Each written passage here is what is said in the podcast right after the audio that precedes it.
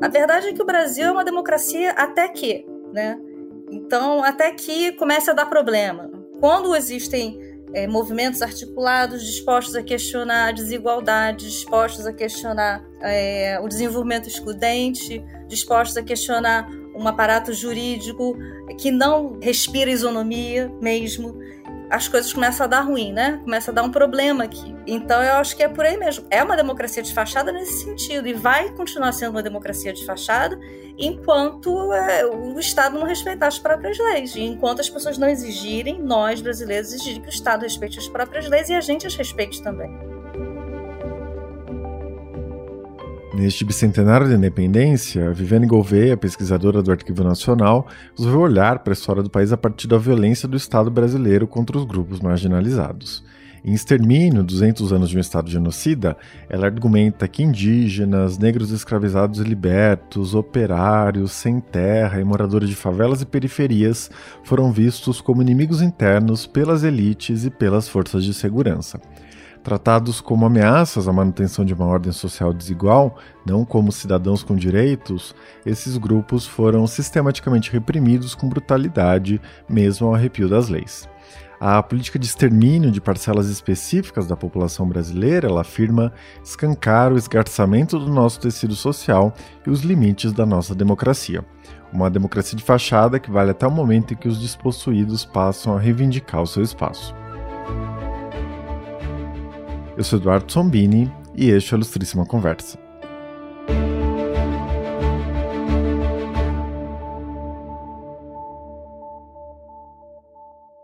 Viviane, seja muito bem-vinda ao Ilustríssima Conversa. É um prazer ter você aqui. Oi, boa tarde. Obrigada pelo convite. Bom, o seu livro faz parte dessa onda de lançamentos recentes que estão questionando, né, a partir de pontos de vista muito diversos, a ideia de que a independência e a longa construção do Brasil como nação tiveram um caráter pacífico, sem grandes conflitos, sem uma violência muito pronunciada. E aí você se volta para a brutalidade sistemática do Estado contra parcelas da população brasileira passando por cima das leis. É, para a gente começar, o que te motivou a olhar para esses 200 anos de história pós-independência partindo desse prisma? O que me motivou, bom, obviamente foram os 200 anos, mas enfim, eu sou cientista política e eu trabalho no Arquivo Nacional há 16 anos. Ao longo desse tempo eu trabalho com difusão de acervo e a gente lê muito, a gente estuda muito, a gente se depara com é, notícias muito cruas, com registros muito crus, não só lá no Arquivo Nacional, obviamente, mas assim, quando você é pesquisador, você se depara com esse tipo de coisa. Só que eu sou funcionária pública e eu trabalho dentro de uma instituição que, enfim, eu tenho determinadas tarefas, eu tenho que abordar determinados temas dentro de alguns limites, o que é óbvio, é saudável, é necessário. Mas ao longo de 16 anos, é muito aprendizado, né? E quando chegou a pandemia em 2020, nós nos vimos numa situação, a gente já vinha numa situação tensa no, no, no, Brasil, né? E quando a pandemia veio, eu fiquei muito, como milhões de pessoas no mundo, fiquei muito tempo em casa, revisitando temas que eu tinha explorado anteriormente. E eu comecei a pensar nisso, coisas que eu já havia discutido com pessoas, com outros pesquisadores, né? O quanto as pessoas esquecem ou preferem não lembrar o quanto o Estado brasileiro, mesmo em períodos democráticos, ele não se intimida em fazer uso de dispositivos ilegais, de ações ilegais, para reprimir quem questiona o status quo. Né? Parece quase óbvio dizer isso, né? mas não é. é as pessoas gostam, e, e, isso tem que ser lembrado, né? para a gente não esquecer, para que nunca mais aconteça, das ditaduras de Vargas e da ditadura militar, mas a gente não pode nunca esquecer da violência discricionária do Estado brasileiro dirigida a determinadas parcelas da população. Então, isso foi uma motivação, juntou esses anos é, de trabalho, de pesquisa, de leitura. Né? Eu não sou da academia, o livro não é uma tese acadêmica, não é resultado de uma tese, é resultado de observações e estudos ao longo desses 16 anos e da minha disponibilidade de ficar em casa é, durante basicamente um ano e meio, digamos assim, né? um ano, um ano e meio, e é, calhou, né? Isso foi realmente coincidência, eu não havia pensado nisso há é, antes da metade do livro, de ser 200 anos em, em 22, né? Quando eu vi que realmente havia um livro se formando, eu pensei, bom, tá aí, né? 200 anos da, da independência. Com certeza. E você discute muitos contextos e episódios históricos ao longo do livro, né? Vai ser, claro, impossível tratar de todos aqui, nem é essa ideia, mas alguns me chamaram muito atenção, né? Porque eles foram tão disseminados, né? Eles foram tão bem aceitos e são tristemente atuais, né? Acho que é impossível ler o seu livro e não ver como essas práticas que você narra, né, do século XIX, do começo do século XX, né, das últimas décadas, elas continuam acontecendo de alguma maneira. É, então eu queria te pedir para falar sobre um deles, né, que está no começo do seu livro, que é a tortura institucionalizada dos negros escravizados no Brasil Império. É, como você olhou para isso? A tortura institucionalizada dos é, escravizados né, na colônia e império é muito espantoso porque levantava tão pouca indignação, levantava tão pouca susto na época, talvez, né, que havia a legislação era até um pouco pobre para tratar de, disso, digamos assim, né? É insano talvez que a legislação ela previsse castigos ilegais, entre aspas, quando esses excediam um bom senso, um tratamento quase paternalista do escravizado. No entanto, você vê que castigos como 100 chibatadas, 200 chibatadas eram considerados aceitáveis. Eu não sei qual é o grau de bom senso que as pessoas tinham para avaliar é, o que seria sensato e o que seria aceitável nesse, nesse contexto. E é também muito é, espantoso que algumas pessoas, o que é mais espantoso ainda, algumas pessoas elas defendem que ah, não havia tortura, não havia né, esse tipo de crueldade, isso era uma exceção. Eu duvido que seja assim, porque as instituições elas não se dão ao trabalho de fazer comentários de fazer regras, não estou falando nem só da legislação, mas no livro tem uma, uma observações e regras dentro da própria igreja. Eu não vou lembrar agora se eram missões ou se eram só para dentro, eram regulamentos para padres e, enfim, no Nordeste, né? Do século XVIII, não do, do Império Brasileiro anterior, do, do, Brasil colônia, descrevendo em detalhes o que podia ser feito e o que não podia ser feito com o corpo do escravizado. Eu acho que não iriam perder tempo é, fazendo, escrevendo esse tipo de regulamentação se aquilo de fato não existisse. Né? E é muito explícito o que, o que é dito. Agora, como que esse tipo de tortura era aceitável, você cria, é quase de novo, né? Às vezes a gente esquece, a gente acha que as coisas óbvias elas não precisam ser ditas, mas elas precisam sim. Uma sociedade que é calcada na crueldade, só existe uma forma de você conseguir fazer com que isso ande, que as pessoas tratem os outros com esse nível de crueldade, que é através do ódio. Eu não sou psicóloga, psiquiatra, mas enfim, você não consegue fazer com que outro ser humano trate outro ser humano daquela forma, cortando com navalha, arrancando dente, arrancando o olho, a não ser que você inculque, crie o ódio daquele ser humano diante daquele que está sendo que está sofrendo, que você coloque na cabeça daquela pessoa que, aquela, que aquele outro ser humano, se é que é considerado um ser humano, né, porque também tinha esse mecanismo em, em muitas situações, que aquele ser humano merece?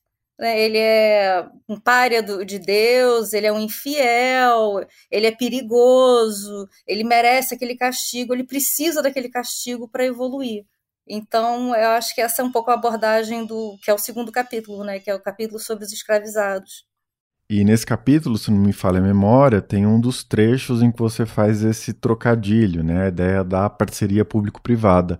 Você diz que a repressão a grupos sociais marginalizados acontecia por meio dessa coordenação, não é? As claras ou escamoteada entre os agentes e os órgãos do Estado e algumas frações das elites.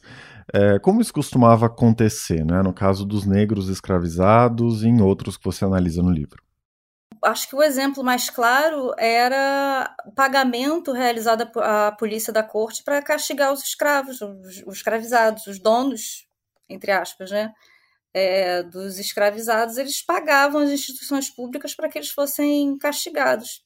Isso é um exemplo bastante claro, né? Certo. É, você falou agora dessa ideia de desqualificar o outro, né, de criar o ódio. Eu fiquei lembrando da Guerra de Canudos, né, em que se criou essa imagem, né, do Antônio Conselheiro, dos seus seguidores, como essa horda de fanáticos religiosos, selvagens, né? E no livro você discute como a República nasce marcada pelo extermínio do Arraial de Canudos, né? O Exército, essa instituição que deveria proteger o nosso território, né, e eventualmente combater um inimigo externo, é, nesse caso teve um inimigo interno, não é? E cumpriu essa missão com uma crueldade terrível, né? Você cita a degola das pessoas que tinham sobrevivido e tinham se rendido, né? É, que balanço dá para fazer dessa questão, né, de Canudos ter acontecido alguns anos depois da proclamação da República? Se a gente parar para pensar no momento político que a Guerra de Canudos ocorreu, a gente tinha uma, uma república jovem, recém-nascida, poucos anos, que carecia de legitimidade ainda. Quem já leu alguns livros de Machado de Assis, eu não vou lembrar exatamente qual é o livro, tem algumas, alguns trechos clássicos em que ele se refere a pessoas comuns. É, acho que tinha até um dono de um comércio que tinha acho que era açougue do Império, e aí depois passa a ser açougue da República, mas ele não tem certeza se vai revirar República ou não. O povo estava completamente alheio àquilo que estava acontecendo, mesmo grandes parcelas é, da elite política não estavam profundamente envolvidos na discussão. Foi um golpe militar. Então, nos primeiros anos da República, lembra que o Canudos aconteceu durante o, o governo do primeiro presidente civil, então, é, o paulista Prudente de Moraes. Então, carecia ainda de uma legitimidade. Havia ainda aquelas pessoas que tinham uma saudade do, dos governos militares prévios, né, dos nossos primeiros governos, dos primeiros anos da República. E aí o que acontece quando você vê um arraial no interior do Brasil, numa terra pobre, liderada por um, um senhor religioso, mas que nunca se arvorou um, ser um padre ou estar acima do Papa. Na verdade é que Antônio Canudos ele não buscava esse tipo de conflito também não buscava tipo de conflito nenhum com os vizinhos ou com o prefeito, mas as condições políticas elas acabaram, é, tudo acabou virando uma bola de neve. É, a prefeitura, o governo da Bahia acabou se envolvendo na, é, na, numa disputa legal por razões políticas, digamos assim, queriam aparecer, sabe? Algo assim. Havia umas, algumas questões mais complexas, mas também tinha isso. Eram questões de legitimidade, eram questões de propaganda e além de religioso, Antônio Conselheiro era monarquista, ele defendia Dom Pedro, defendia a volta do, do monarca português, ele tinha toda uma questão um tanto excêntrica, mas que não era exclusiva dele, diga-se de passagem, isso não era tão incomum assim no interior do Brasil naquele período. É justo que os brasileiros não respeitem as leis da República. Quem tirou Dom Pedro do trono, lhe negando o direito divino de reinar sobre o Brasil, foi o anticristo da República. Quem inventou o casamento civil fora da igreja foi o anticristo da República. E os impostos?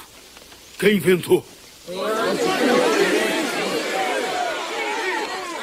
O anticristo da República.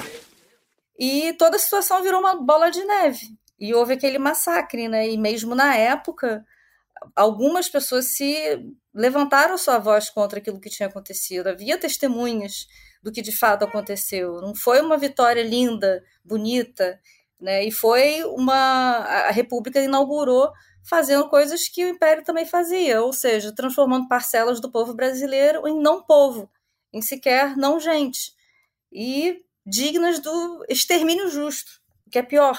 Uma outra questão né, que é terrivelmente atual no seu livro é o extermínio dos indígenas. Você recorre bastante ao relatório Figueiredo, de 67, né, que sistematiza inúmeras violações dos direitos de indígenas em todo o país. Né?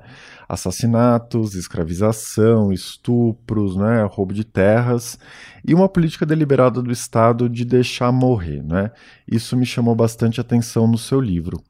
É, o que tem de específico nesse caso? Os indígenas continuam sendo os grupos mais vulneráveis, não é? é ou a violência do Estado, ou ao deixar morrer. Eu fiquei lembrando que os indígenas foram, né, agora na pandemia de Covid-19, um dos grupos da população brasileira mais afetados.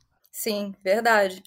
Esse aspecto do deixar morrer, porque depois de décadas, séculos de violência, roubo de terras, os indígenas, seu modo de vida foi basicamente destruído e isso os transformou numa parcela muito vulnerável da população. Não é que eles não saibam sobreviver. Né? Tem gente que ainda fala assim, ah, porque o índio fica precisando da ajuda do Estado e não sei o quê. Por quê? Porque seu modo de vida foi destruído. Eles hoje não têm a terra que deveriam ter, eles, enfim, não têm como desenvolver o tipo de cultura, o próprio sustento que eles desenvolviam. Enfim, foram muitos anos de desarticulação desagregação do modo de vida, enfim, dos povos nativos brasileiros. É, e isso é também quando você não pode matar, você deixa morrer, né? Isso é uma necropolítica bastante eficaz, infelizmente, digamos assim, não só no Brasil. Quando a gente percebe crises sanitárias, por exemplo, como aconteceu no, na, na Covid-19, isso fica muito claro. Falta de vacinas, não só para Covid, gripe, varíola, enfim, a gente sabe o inferno que é a vida dos indígenas. E durante todo o século XX, a, a, lógica do desenvolvimento, um desenvolvimento excludente, um desenvolvimento dependente, a lógica do, do desenvolvimento imposta pelos governos brasileiros, não só o governo militar, não só a ditadura de Vargas, foi a de passar por cima do equilíbrio ambiental, do direito indígena, do direito de quem tinha aquela terra, morava naquela terra há décadas e trabalhava para nela viver, né, indígena ou não. Então, é, é, os indígenas, obviamente, por essas questões estruturais, institucionais, uma parcela extremamente vulnerável da população, mas passou por cima de tudo isso, passou por cima de outras pessoas, passou por cima de famílias que viviam há décadas plantando no lugar, submissão à lógica dessa, desse projeto desenvolvimentista, né? E tem um aspecto interessante, não é, que está na raiz da perpetuação dessas práticas todas, é, que é sem dúvida a impunidade. Né? Você mostra que a regra é que os suspeitos não sejam responsabilizados criminalmente, o que acaba soando como um salvo-conduto para que esses crimes continuem acontecendo. Essa questão da impunidade aparece muito no massacre do Sem Terra, não é? em Eldorado dos Carajás, no Pará, em 96, mas também em vários outros episódios ao longo do seu livro. É, como você interpreta esse aspecto do problema?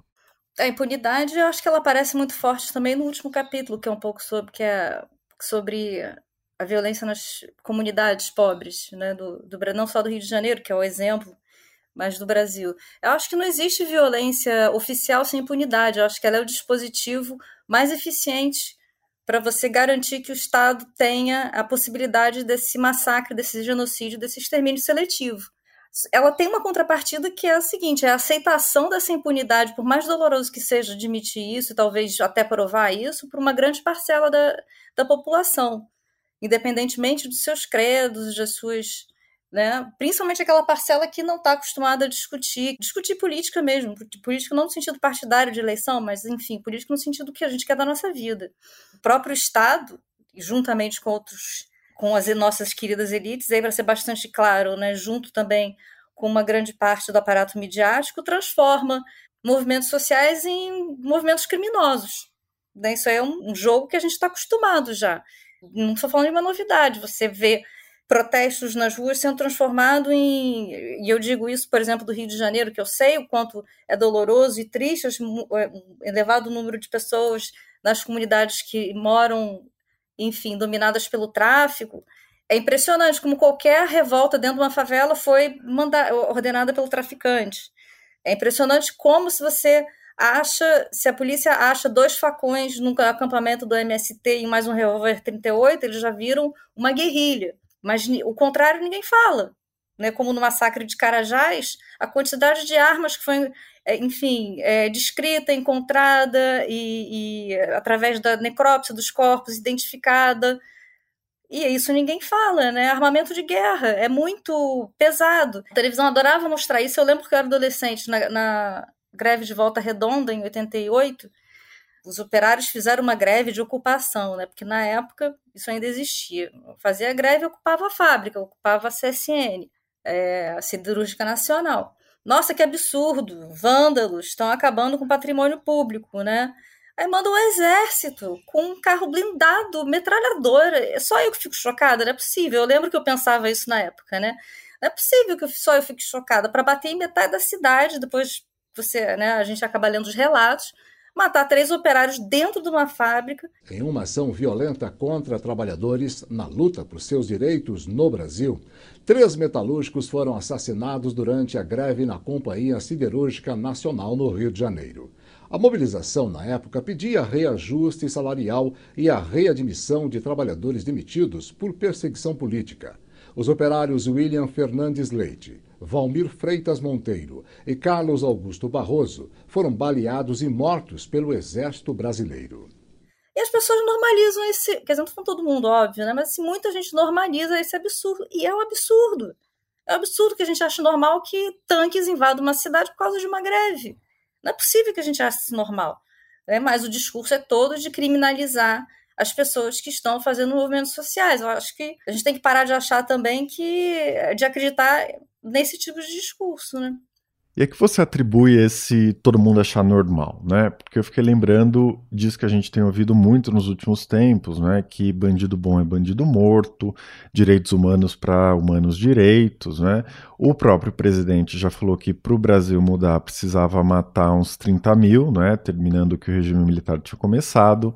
É, tem a ofensa à deputada Maria do Rosário, né, em que ele disse que ele não a estupraria porque ela não merecia, não é? Coisas desse tipo. O que está na raiz disso? Né? O Brasil se constituiu a partir dessa brutalidade tão corriqueira, tão comum, tão disseminada, que isso normalizou a violência? A gente pode pensar assim ou você vê outros tipos de explicação? Eu acho que existem questões muito amplas e muito complexas, mas assim, esse é um ponto de partida também, essa normalização da violência. E também existe, e isso é um posicionamento pessoal meu, é uma, é uma sociedade muito apavorada. É uma sociedade que vive em medo constante. E a gente sabe que o medo e o ódio andam de mãos dadas. Então você vive numa sociedade em que uma, uma grande parcela da população vive com medo de bandido, vive com medo da polícia, vive com medo do patrão, vive com medo da insegurança. É, em todos os sentidos, o Brasil é cronicamente um país inseguro em todos os sentidos, inclusive economicamente. Né? O Brasil é uma coisa estranha economicamente falando, a história do, do desenvolvimento econômico do Brasil denota essa, essa insegurança. Assim. Então, eu acho que é um país de, de pessoas que têm medo. E o medo é irmão do ódio. Né? Então, às vezes, é até mais fácil, entre aspas, a pessoa odiar o bandido do que odiar a polícia. Achar que ela tem que achar que a polícia está certa, porque senão o que ela vai fazer? Mas isso é um engano, porque a partir do momento que você é, legitima e aceita esse tipo de situação, achando que só quem está é, vulnerável é o outro, né? Seja o assaltante, seja o pivete, seja o operário em greve, seja o camponês do MST, seja o indígena, né? Você vai abrindo essas brechas e você se acha salvo, mas ninguém está salvo. Ninguém está salvo. E até porque existem vários momentos em que a violência ela não é oficial. Às vezes a violência você percebe que existe uma má vontade de investigação porque a vítima não interessa, né? A vítima ela é descartável. Então, é, é, tudo isso se torna muito complexo, mas as pessoas fecham os olhos para isso porque elas preferem se sentir, fazer de conta que estão mais seguras. Eu acho que o medo também tem um papel muito grande a desempenhar nessa, no desenvolvimento de uma sociedade tão cheia de. tão, tão hostil, né? Digamos assim. E que peso tem a retórica da guerra? Né? No caso das operações policiais em favelas no Rio de Janeiro, em periferias, em outros lugares do Brasil, o discurso da guerra às drogas está sempre presente. Né? A ideia de que, bom, esses territórios abrigam facções fortemente armadas, que controlam o tráfico, etc. Então é justificado a polícia chegar lá e, se for preciso, é, haver mortes, porque isso é uma guerra. Né? Isso está presente, né, como você mostra, desde Canudos, né? o inimigo interno que o exército combateu é, em vários episódios ao longo da história. Enfim, qual o peso dessa retórica da guerra? Né? Isso tem paralelos em outros países? Eu acho que o primeiro país que a gente pensa são os Estados Unidos, né? que tem várias coisas em comum em comuns conosco. Né? Essa coisa da guerra, isso aí é. A guerra ela sempre foi uma, um dispositivo de distração, digamos assim, né? De você não pensar realmente na, na raiz dos seus problemas, de você criar uma força policial sempre de prontidão, uma força de segurança, né? não só policial, mas forças de segurança de uma forma geral, sempre de prontidão para agir, uma forma de criar um inimigo e aceitar que existe um inimigo interno que está fora de uma esfera de resolução não conflituosa de, enfim, discordância, digamos assim. É, quando você cria um inimigo, quando você está em guerra, o inimigo ele merece qualquer coisa. O inimigo ele é tão perigoso que você tem que. Essa é a metáfora da guerra. Né? O inimigo ele é tão perigoso que você pode fazer o que você quiser com ele, basicamente. Né? Em grosso modo. É, quando você cria esse tipo de inimigo internamente, você cria esse tipo de inimigo, seja ele um bandido ou um opositor político, você perde o controle. Primeiro, você perde o controle completamente das próprias forças de segurança. E eu acredito nisso. Você começa a perder esse controle. E segundo, você começa a, a desagregar a sociedade de uma forma geral, no sentido de que ela pare de acreditar que viver em, em, sociedade é possível, que viver naquela sociedade é possível. Né? A gente fala em sociedade, sociedade política é uma comunidade de futuro.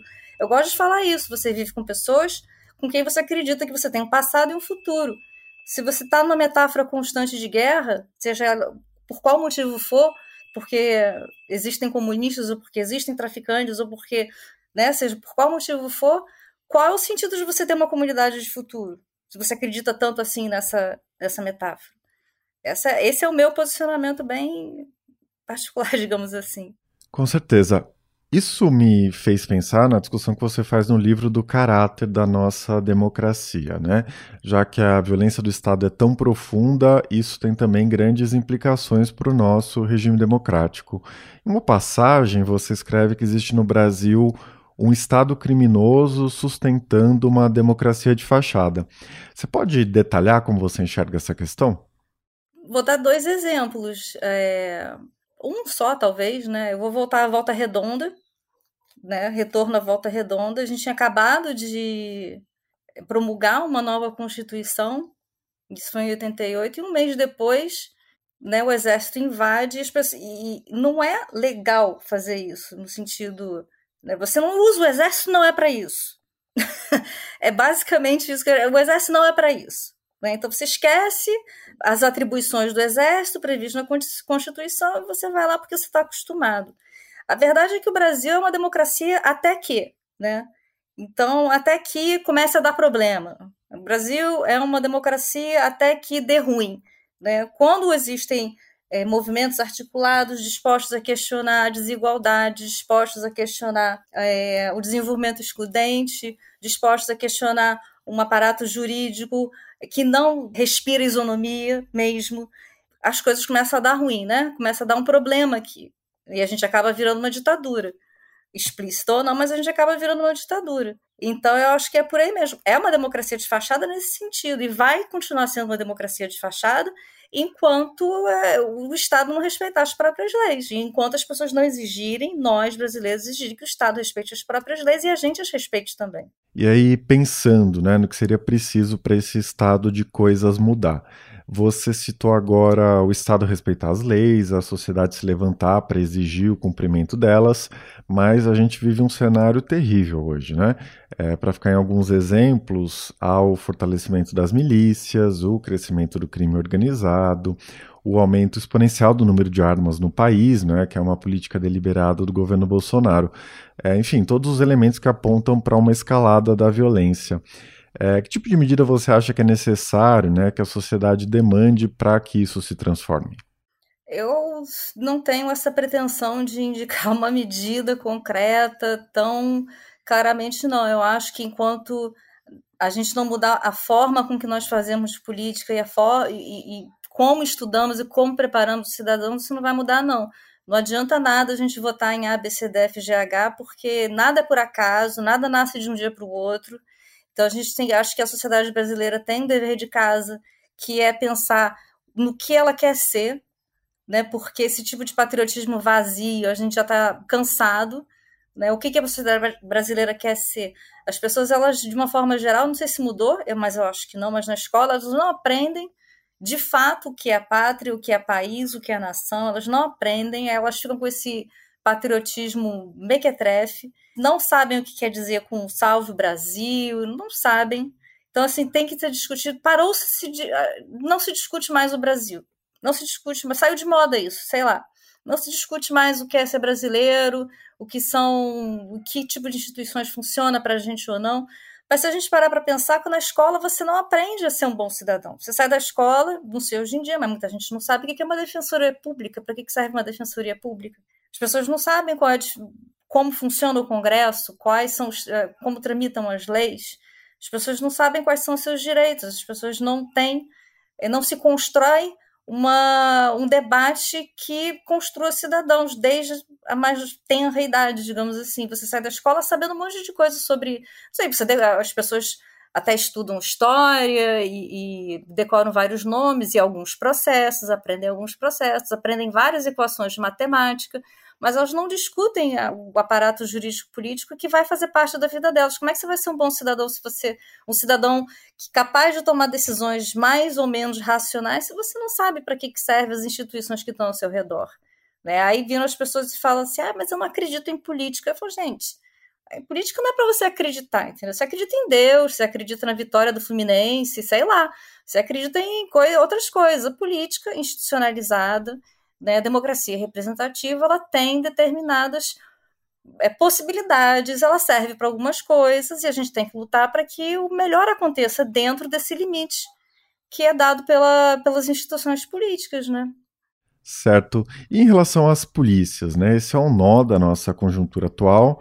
É, eu sei que você não quer apontar medidas concretas, né? Mas você vislumbra algum tipo de caminho, né? Mudança na formação dos policiais, novas regras para evitar a politização do corpo das forças de segurança, não é?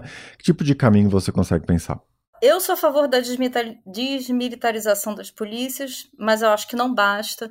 Eu acho que existem equívocos processuais, não é só uma questão de polícia, é uma questão de processos também, como os processos se dão é, aqui nesse país, os processos de investigação mesmo, os processos investigativos. Isso parece pouco, não sou especialista nesse assunto, mas eu tive que ler, obviamente, uma quantidade razoável de trabalho sobre processos e, e, códigos e como as coisas acontecem de fato no dia a dia e é espantoso.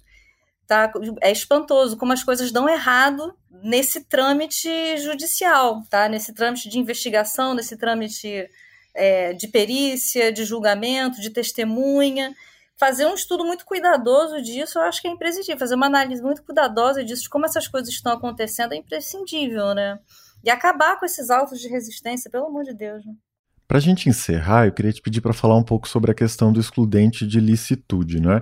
No livro você faz um paralelo com a autorização que era dada aos donos de escravos né, aplicarem castigos físicos, né, torturarem os negros escravizados. É, que tipo de linha de continuidade você enxerga entre esses dois casos?